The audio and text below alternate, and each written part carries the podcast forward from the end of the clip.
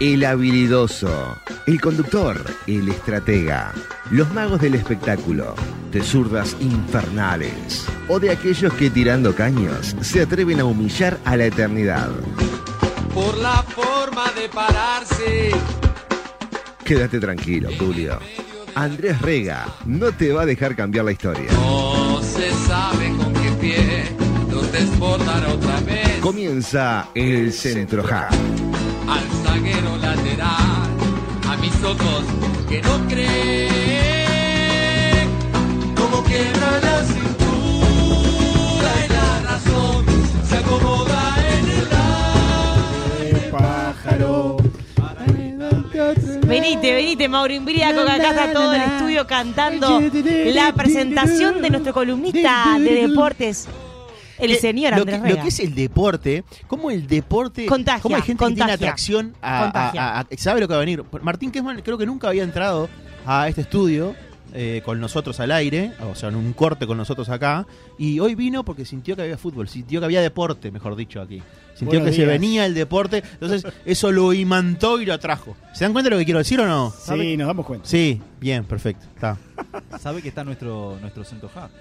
Está Andrés con nosotros. ¿Cómo estamos hoy? ¿Qué vamos a tener? ¿De qué vamos a hablar, Centroja? Bueno, vamos a hablar de jóvenes deportistas uruguayos. Pero antes de empezar con eso, eh, estamos escuchando la versión de la Versuit Vergarabat, Ujú. que es la, la cortina del programa de una canción de Mauricio Ubal que se llama Al fondo de la red. El pelado Cordera interpreta esta canción y cuando dice pájaro, hace referencia al pájaro Canilla, que Ah, era un gran jugador de la selección argentina, jugador Sí. de River, más allá que el pelado Cordera es hincha de Lanús, pero hace referencia al pájaro Canilla en los conciertos, por ejemplo. Hacía referencia, con lo cual también Claro. agarraba a la mitad del público argentino, Claro. que es hincha de River, y la otra mitad Claro. de Boca. Bueno, si jugaba en Lanús... Pero el pájaro no jugó en River gente. también. El sí, pájaro jugó jugó en por eso, River, ¿no? agarraba las dos Bueno, mitades. Por eso te digo, ¿no? El pájaro Canilla, una de las Creo- los grandes jugadores argentinos. Y que todos conocemos por Mariana Nani, ¿no? No, todos conocemos por el gol que le hace a, Brasil, a ese pase de Diego Armando. Canilla y muy Charlotte, que se baña en champagne, ¿se acuerdan? Claro. ¿Se acuerdan de Charlotte que decía se bañaba en champagne? Y, y- y- y- y bañaba a los perros con agua salus, Sí. agua, agua Fue la, primera, fue la primera. La, la ¿En serio? ¿Fue algo que sí, comentó? Sí, es verdad, es verdad, Fue- la primera botinera conocida, ¿no? Claro. O sea, con. con- Bueno, ojo con Janine La Torre, que es la esposa de Diego de La Torre, y ahí ella también es. Está, pero Y Nani se- es más de antes. Yo me acuerdo una columna un día más picante, Rega, que me traigas Ah, un me poco a las gusta, mujeres. Me gustan las y botineras. Las botineras y, y también los quilombos que traen, ¿no? Porque mm, Sí, eh, hoy por desde hoy. el menos mal que no me casé hasta de todo, puedo decir, ¿eh? igual, Para mí- Mariana le entregó la posta a A. Wanda Nara, ahí está. Para ¿Cómo mí es como ahí. Nara es una versión moderna. Para mí Wanda Nara es una versión moderna de Mariana Nani. Exactamente. Mariana Nani era de cara, gente. No, hay que, perdón, una versión moderna y con más talento, ¿no?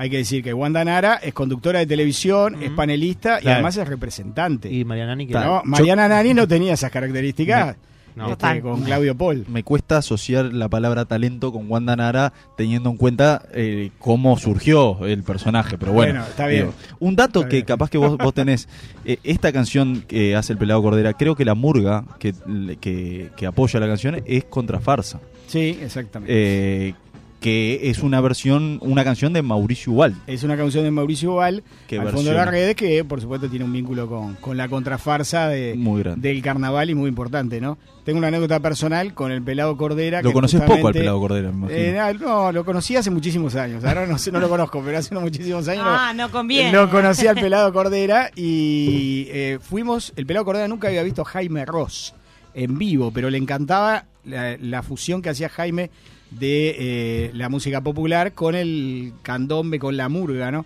Y me acuerdo que fuimos al Teatro Dion, que ahora otra vez este, volvió a funcionar, el Teatro Dion que se prendió fuego, ¿no? Claro. Tuvo un incendio y fuimos ahí con, con este con la Versuit, ¿no? Con parte de la Versuit a ver a, a Jaime Rosen cuando actuaba en el Teatro Dion, Teatro Divino, ¿no? Que esperemos que vuelva a tener conciertos y bueno, allí el pelado vio a Jaime y de alguna manera también en sus espectáculos, en sus espectáculos y en los recitales de la Versuit incluye, ¿no? La Murguita del Sur, o sea, tiene Sí, varias sí, canciones sí, que sí. tienen que ver con, con el candombe y con, y con la murga para esta banda uruguaya. Y bueno, el pelado se vino a vivir a Uruguay, ¿no? Más que eso, este, ya podemos decir la identificación que tiene Está con en la Uruguay. paloma, ¿no? Sí, la pedrera. La pedrea. Está viendo la pedrera. Bueno, vamos con Centrojazo. Hoy vamos a hablar de tenis y de remo. Vamos a hablar de jóvenes deportistas eh, que están Ay, haciendo sus primeras armas. A Kluber lo vamos a tener en unos días. Me encanta. Te prometo a Kluber en unos días. Me copa. Ahí está, cuando hablemos de los Olímpicos. Ahí vamos a tener a, a Felipe Kluber. Y bueno, eh, vamos a hablar de tenis. Ignacio Caurú, que es el tercer jugador integrante de un equipo uruguayo que nació en Argentina. Tiene 23 años, se integró en los últimos años al equipo de Uruguay para disputar la Copa Davis. Ocupa el puesto siete- 761 en singles, 224 en dobles. Y hay dos jugadores más que eh, son argentinos uruguayos. Pablo Bianchi y Pablo Cuevas. Hay que decir que Bianchi disputó en el 2001 y 2002 con Uruguay. Y Cuevas, bueno, es argentino porque nació en Concordia, pero es uruguayo, ¿no? Vamos a empezar por ahí. Es uruguayo, vivió siempre en Salto, pero entrenó muchos años eh, en Buenos Aires. O sea, son los tres tenistas. En el caso de Caurú, es argentino, porque vivió toda su adolescencia y prácticamente toda su vida Se crió allá. en Argentina, se crió allá, pero ¿por qué juega por Uruguay? ¿Por qué decidió jugar por Uruguay en vez de jugar o de competir para eh, estar en Argentina? Esto lo cuenta a punto de encuentro. Fue por varios motivos, la verdad que decidí competir por Uruguay. El principal fue por mi mamá, que ella siempre desde chico me venía diciendo que, le encantaría que juegue por Uruguay, porque bueno, ella y toda su familia es de ahí. Y la verdad lo vi como una buena oportunidad también para mi carrera, ya que en Argentina a nivel económico es muy difícil solventar todos los gastos y eso, y creo que en Uruguay también podía tener esa chance.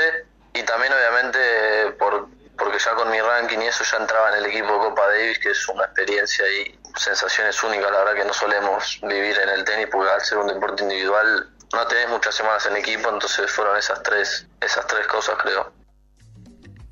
Eh, Carú, Ignacio Carú, eh, me estaba diciendo César acá, así es el nombre de este argentino uruguayo, este rioplatense, ¿no? Como muchas veces los argentinos le dicen a los artistas uruguayos los rioplatenses cuando lo adoptan, ¿no? Ya no dicen más uruguayos, le dicen rioplatense. Bueno, Natalia Oreiro es Río Platense. exactamente. Ellos consideran que es rioplatense. Y por la cantidad de años Ella, que ella lo hizo en una ¿no? canción, Soy del Sí. Río de la Plata. Exactamente. Bueno, Carú, eh, además de con Pablo Cuevas, además de haber nacido los dos en la Argentina, se identificaron mucho en la pandemia, porque hay que decir que Carú, la pandemia en Argentina, con todas las restricciones que implicó, eh, hacía que los deportistas no solo no pudieran entrenar, estaban encerrados en sus casas. Claro. Entonces, ¿qué hizo Carú? Habló con Pablo Cuevas, se vino para Uruguay, se quedó en la casa del tenista uruguayo, entrenaron juntos y allí generaron un vínculo muy cercano y hoy por hoy está al pie del cañón, así nos dijo Carú sobre Cuevas a propósito de todos los consejos que le viene dando para este eh, joven uruguayo.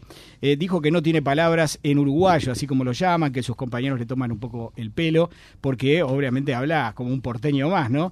Y dice que se sorprende por los significados de algunas palabras del interior del país, porque le hace referencia a refranes y palabras, Sí. y ahí no, ahí se perdió totalmente. Porque bueno, el Montevideano tiene muchas cosas de porteño también cuando, cuando habla, pero en el interior la cosa es distinta, ustedes que son del interior Lo sabemos. lo tienen claro. ¿Qué Bueno? ¿Te dijo alguna palabra? que no, no, no me dijo, no me dijo del ¿cuál sería, no? Sí, no me dijo, pero le llama mucho la atención y se ríe un poco de, de ese tema y trata de aprender rápidamente a dialogarse con, a Por dialogar con ejemplo, los uruguayos. si sube un niño a la espalda y le dice, te voy a llevar a Cacunda. Claro. Caramba, A mí nunca me dijeron a caballito, siempre me dijeron. Claro. Creo que eso es medio brasilero. Cacunda. Ser, ¿no? Te voy a Cacunda. llevar a Cacunda. Cacunda. Sí, claro. Sí, Y yo a mis hijos les digo, vamos, te llevo a Cacunda. Obvio. Sí. Y mis hijos creo que no saben lo que es caballito. Ahora estoy pensando en eso. Eso les va a afectar en la vida. Pero no importa, está. Sí, ¿Jugaron al tenis alguna vez? sí jugué. Sí. Sí. No a un nivel de un Mariano Yo tomé López. clase cuando era chica, pero no. Acá falta Mariano. Hoy sí que falta Hoy Mariano. sí que López. falta Mariano para el tenis. Yo es un deporte que empecé a jugar hace dos años Mirá. a raíz de la lesión en la rodilla. Lo paré por la operación y ahora estoy de vuelta y es maravilloso. Bueno, a nivel profesional es un deporte muy caro, ¿no? Eh, Y además, en una posición que tiene Carou, Carú, eh, que está en el puesto 761 en singles, eh, no es sustentable. No se gana el dinero Claro. cuando tienes que viajar por distintas partes del mundo, tenés que Claro. entrenar. Tiene mucha inversión. Es mucha inversión y hasta que no llegues a competir en los grandes torneos, no cobras. Entonces es deficitario. Bueno, ¿cómo hace él para poder dedicarse a esta actividad? Y además, eh, ¿quiénes integran el equipo de entrenamiento? Porque un tenista entra a la cancha, pero todo el equipo que lo que necesita para, para poder hacer este deporte, ¿qué dice Caru? que yo tengo ahí la ayuda de, de un agente de, de Uruguay que me, que me está financiando, digamos, la carrera. Y también ese fue uno de los motivos que, que, que te comentaba que me, que me sirvió mucho a mí. Porque si no, para una familia normal es, muy caro jugar al tenis, tenés que pagarte todo, todos los pasajes, las comidas, el hotel y se hace muy difícil para una familia normal, digamos. Sí, sí, tengo obviamente todo mi equipo, tengo mi entrenador, mi preparador físico, mi psicóloga, nutricionista, kinesiólogo, la verdad tengo, tengo todo, pero obviamente que en los viajes eh, solamente me acompaña mi entrenador y, y ni siquiera todas las semanas. Hay semanas que viajo solo, pero la gran mayoría de las semanas ahora estoy, estoy con mi entrenador viajando de tenis. Bueno, habló de un psicólogo, ¿no? Eh, ya tuvimos hace unas semanas la columna de, de Sí. psicología Es verdad, deportiva, verdad. ¿no? Y bueno, él nos habló de la importancia que para él tiene el asesoramiento, que lo consulta muy seguido al, al psicólogo que forma parte de su equipo, igual que el entrenador, ¿viste? Es parte del equipo que tiene. Bueno, Caru le dio la victoria a Uruguay en la Copa Davis hace poquito, le ganó Uruguay como visitante a Zimbabue, 6-3, 3-6, 6-4. ¿Y cómo lo vivió Caru esta victoria? Él definió el punto, ¿no? En un partido que comenzó un sábado y terminó un lunes por la lluvia.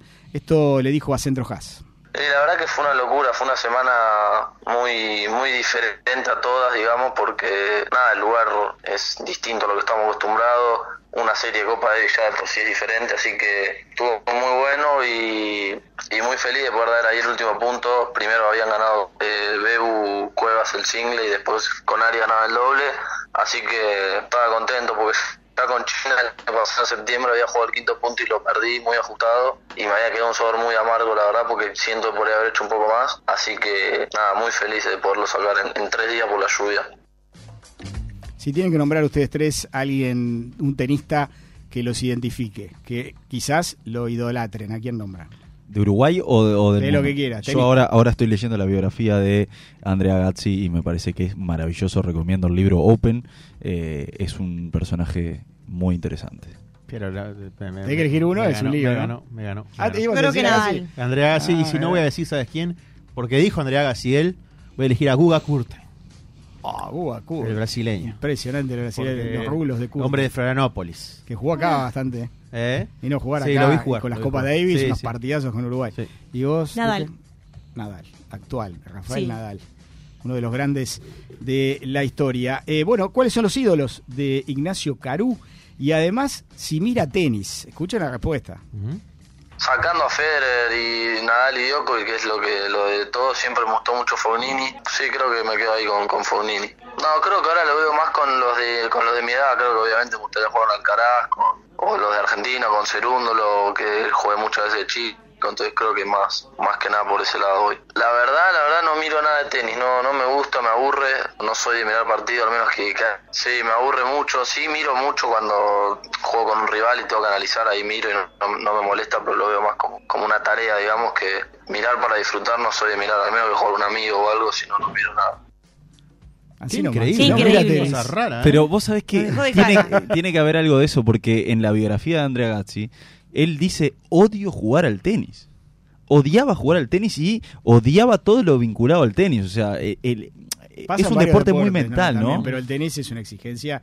Si recuerdan la película de Borg y McEnroe, Sí, lo obvio. que sufre John Borg en esa película, que es la vida real, ¿no? Sí, lo sí, que sí. sufre haciendo el tenis, lo difícil que es, las presiones que recibe. Por eso, me imagino que no es solo un sufrimiento físico, sino también muy importante psicológico. Ahora me acordé de, de- de elegir tenistas, eh, no pensé en mujeres y Serena Williams, por ejemplo, Serena, Sí, una- Steffi una Graf. tenista que me, que me encanta. Me gustaba. Eh, y ahí, bueno, to- todo lo que lo que pasaron ellas, ¿no? También en la película, ahora que dijiste película también. Yo hoy soy hincha de eh, Zabalenka, la que acaba de ganar el, eh, el último Open. Eh, me parece maravillosa esa. Va en carrera el número uno y además tiene hermosos tatuajes. Bueno, bu- una buena forma de elegir. Una Yo no dije John Borg, para mí es John Borg, Ah. John Borg, no ti. dije John Borg, que lo vi eh, en, en YouTube, Ah. Porque antes no se pasaban los Claro, partidos. claro. Claro. Lo vi en YouTube, lo descubrí con más, más grandecito. Eh, una pregunta, te voy a poner una pregunta. Me gustan ese tipo de tenistas, los tenistas más técnicos que los más pasionales, ¿no? Ah, bueno. Claro. Más allá que, Sos obviamente, más Federer, por ejemplo, Sí, que Nadal. sí. Al principio no, ¿eh? Al Ujú. principio me gustaban más los guerreros. Después, cuando empecé a aprender un poco más de tenis, me di cuenta gustar. este, de la técnica, ¿no? ¿Te gusta eh, Pete Sampras? Ah, era buenísimo el estadounidense. Pete Sampras. Ahí estaba el, Jimmy el- Connors el, Nadal Federer de ese momento era El Sampras. Agassi, ¿no? Claro. Sí. Claro. Bueno, nos tiramos al agua, ¿qué le parece? Antes, antes, una preguntita. Eh, No sé si la sabes, pero te la voy a preguntar igual. Eh, eh, en el fútbol, si uno elige una selección, luego no se puede pasar para el otro equipo. O sea, jugaste por Uruguay, quedaste ahí. En este caso, ¿qué pasa? Tenés Él que elegir, tenés que elegir. Él ya jugó por Uruguay. Sí. Ahora ya no puede jugar por Argentina. No, ya eligió, Ya está. es uruguayo y va con todo hasta el final. Bien. Bueno, vamos al agua, nos tiramos al agua, pero eh, con un remo, ¿no? O sea, no vamos a nadar mucho, salvo que se dé vuelta a remo, ¿no? Valentín de Matos. Hay que decir que remo hoy es el deporte número uno Sí. en Uruguay, ¿no? Vamos a empezar por ahí. Es el deporte número uno en materia de eh, medallas, de reconocimiento Es el mundial. deporte que más ha ganado nuestro país. Exactamente en los últimos tiempos, ¿no? Uno reconoce al fútbol, por supuesto, pero Bueno, el fútbol es más si popular. querés sacarlo al fútbol, bueno, el el remo- remo es el deporte que le da alegrías al Uruguay. Valentín de Matos, grandes promesas juveniles. Y acuérdense de este nombre, ¿eh? porque la gente que conoce de remo me dijo, Valentín de Matos es el jugador. Deporte que en los últimos años, como decíamos, es el más ganador de medallas, diplomas en torneos de mayores y juveniles. Solo para mencionar a modo de ejemplo, en octubre, Juegos de Sur, en Asunción del Paraguay, Uruguay ganó el medallero de remo. Ganó Increíble. el medallero Uruguay por países, 6 de oro, 2 de plata, 2 de bronces. De Matos tiene 18 años. Ganó una medalla de bronce en el Sudamericano Junior de Remo de Asunción del 2021 y se está preparando para el Sudamericano que va en abril en Concepción, en Chile. ¿Cómo descubrió el deporte? ¿Cuándo decidió que se iba a dedicar a él? ¿Y cómo entrena? Esto le dijo Valentín de Matos a Universal. Fue una, una casualidad encontrar a un entrenador sentado en, un en el banco del club, preguntar si podía aprender remo y de ahí le di para adelante y nunca más solté la espalda. En el momento en que me di cuenta de que me quería dedicar fue cuando, cuando descubrí que existía la selección nacional y que se podía representar al país. Ahí fue cuando decidí trabajar para, para conseguir el, el sueño de, de cualquier deportista. Eh, bueno, hoy yo, llegué a, la ciudad de Mercedes, estamos concentrando con la selección juvenil preparando los botes para, para el Sudamericano de Chile, pero hasta ayer y desde hace aproximadamente un mes estuve entrenando en Montevideo con, con la selección mayor, estuve quedando en la casa de, de Osvaldo Borchi con, junto con, con Felipe Kluber y ayer la jornada de entrenamiento eran contaban de dos horarios. El primero arrancaba con una ida al lago en bicicleta de más o menos 18 kilómetros. Llegábamos allá y teníamos un turno de agua de, de dos horas, dos horas y media. Fue la vuelta en bici, de descanso y en la tarde un turno generalmente de, pesas que se, que se hace sobre las dos horas, hora y media o hasta tres, dependiendo de- de- del plan. Y mientras esta gente hace estas cosas, yo pienso en panceta, con razón, claro. Claro. Eh, ¿Con qué? 11 años empezó, imagínate a los 11 Comento años. pizza mozzarella todos los días, César es Vos. increíble. ¿Con qué sueña Valentín de Matos? Yo a los 11 años ¿Sí? también fui al, al club de regatas. Me acuerdo cuando tengo mis compañeros en verano que no teníamos nada que hacer y nos fuimos al, en la al club de regatas. Nunca salía al agua porque todo era entrenamiento, entrenamiento. Nunca nos tiramos al agua, pero entrenábamos, nos pasamos bueno. Este, bueno, eh, lo que lo que aspira, por supuesto, es ir a Europa con los mejores del mundo, porque él destaca la competencia en Sudamérica, en Uruguay es fuerte. Pero el tema de Europa es que él nos dice, es tomarse un ómnibus y competir contra gente que está a un nivel mucho más alto que el promedio. En Sudamérica se compite una vez por año, dos veces por año. En Europa estás todo el tiempo Claro. compitiendo. Bueno, y otro tema importante para los deportistas, ¿no? Entrenar solo o en equipo. ¿Qué le gusta más ¿Qué le gusta más? ¿Cómo es ese entrenamiento? Esto dijo De Matos a Centrojas. Eh, yo le doy la ventaja a, a ambas, a ambas opciones. Eh, generalmente en mi club el salto lo, lo hago solo, eh, porque prefiero estar, estar concentrado y, tener la, cabeza en foco en, mi individualidad, digamos. Pero cuando toca estar con gente de, por ejemplo, Felipe, que está a un nivel más alto, muy bueno entrenar en, en equipo, o sea, cada uno se motiva, nos motivamos mutuamente. Ahora que estamos con los juveniles acá en Mercedes también, eh, las experiencias son muy buenas entrenando en equipo porque cada uno es una competencia sana, cada uno trata de tirar más para, para superar al otro, pero no por un tema de, rivalidad, sino de, de competencia, de, de ver quién puede más, de impulsarse para ser mejores, ¿no? Entonces, nada, la verdad que las dos opciones me gustan y las disfruto mucho. Bueno, le gustan las dos cosas, ¿no? Es lo que escuchamos en el audio. Sí. Entrenar solo o en equipo es diferente, pero eh, entrena las dos. Me imagino que se plantean muchas cosas cuando sos tan joven y estás entrenando, ¿no? También. Para repasarme la edad de Matos. 18 años cumplió el día que lo llamé por teléfono, así que paso lo Brillante. saludé. Sí, y bueno, eh, empezó a los 11 años, pero bueno, tiene 18, todavía no terminó el liceo. Hay que hacer liceo. Claro. todo eso. Todavía no Claro. terminó el liceo.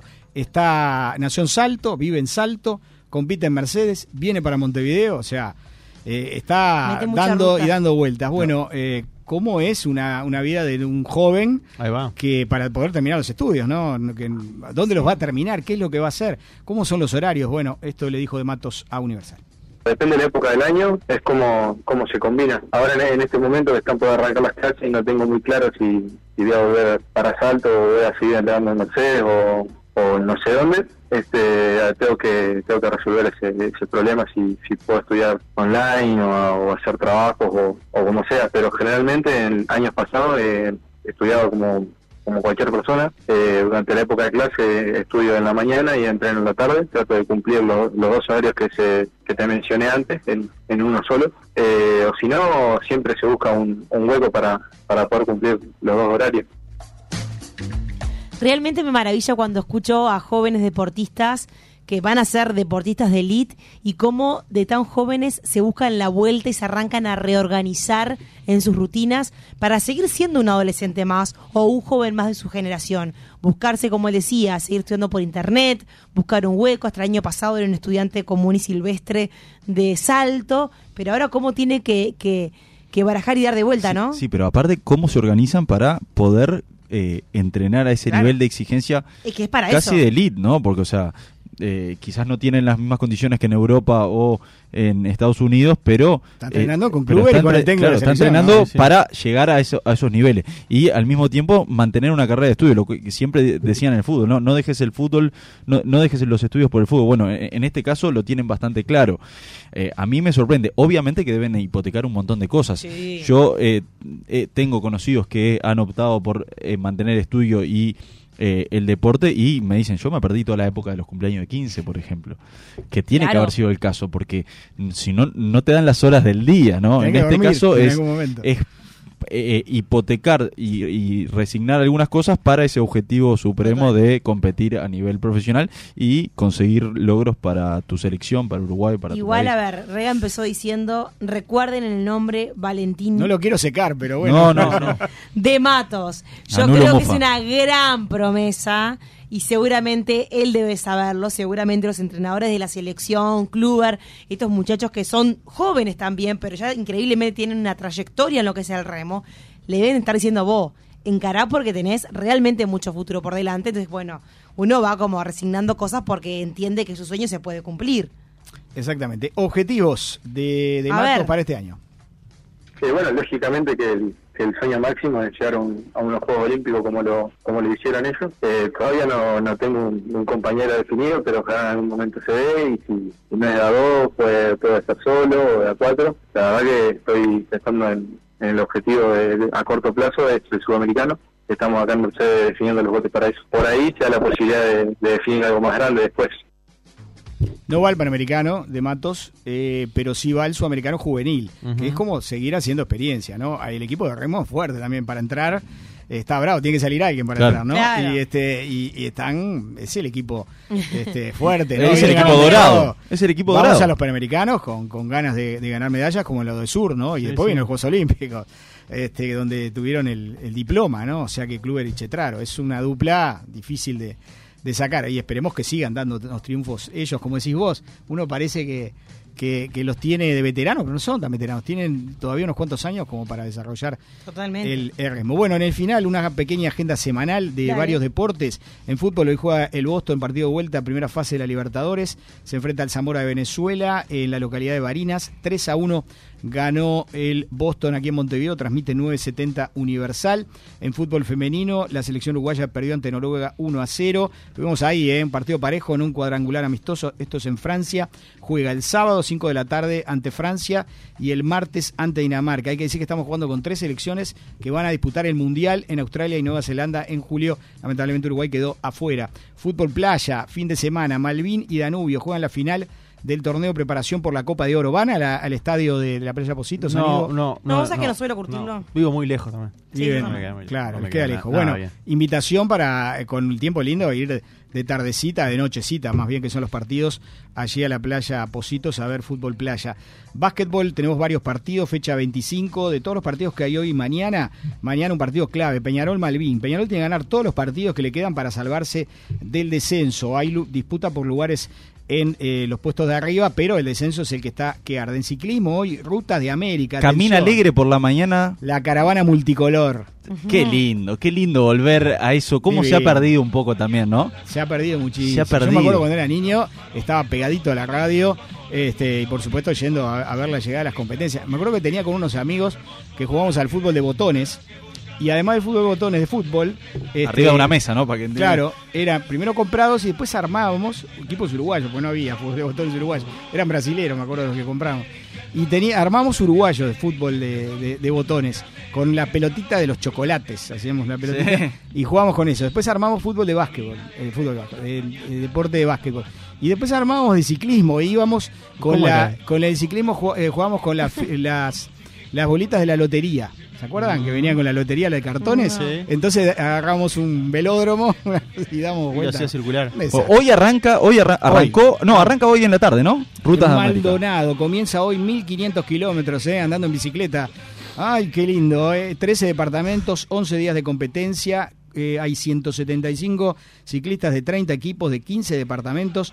Tremendo, Rutas de América llegan el domingo a la explanada de la Intendencia de Montevideo. Vamos a ver cómo le va con el tiempo y con las lluvias para eh, Rutas de América. Vuelta ciclista Rutas de América después de la pandemia, todo este lío, vuelve una tradición a eh, nuestro país. Y en Yoti, mañana viernes, comienza el sudamericano en Argentina y allá está Dolores Lola Moreira representando Uruguay. Esto va hasta el martes. Vamos a ver cómo les da. Dígame la Dolores. agenda del hockey para hoy, por favor, las cimarronas con las leonas hoy a las 20 Me lo- horas en la cancha celeste. Decilo la vos, decilo Federación vos. Uruguaya de Hockey, hoy 20 horas estarán las cimarroncitas con las leoncitas a las 20 horas en un campeonato del Río de la Plata. Vamos a ver eh, si son las chicas uruguayas o argentinas. Yo tengo la casaca de las cimarronas Bien. y veremos a ver qué pasa. Vamos con el hockey. Pasó el centro Joga, pasó Andrés Rega por acá. you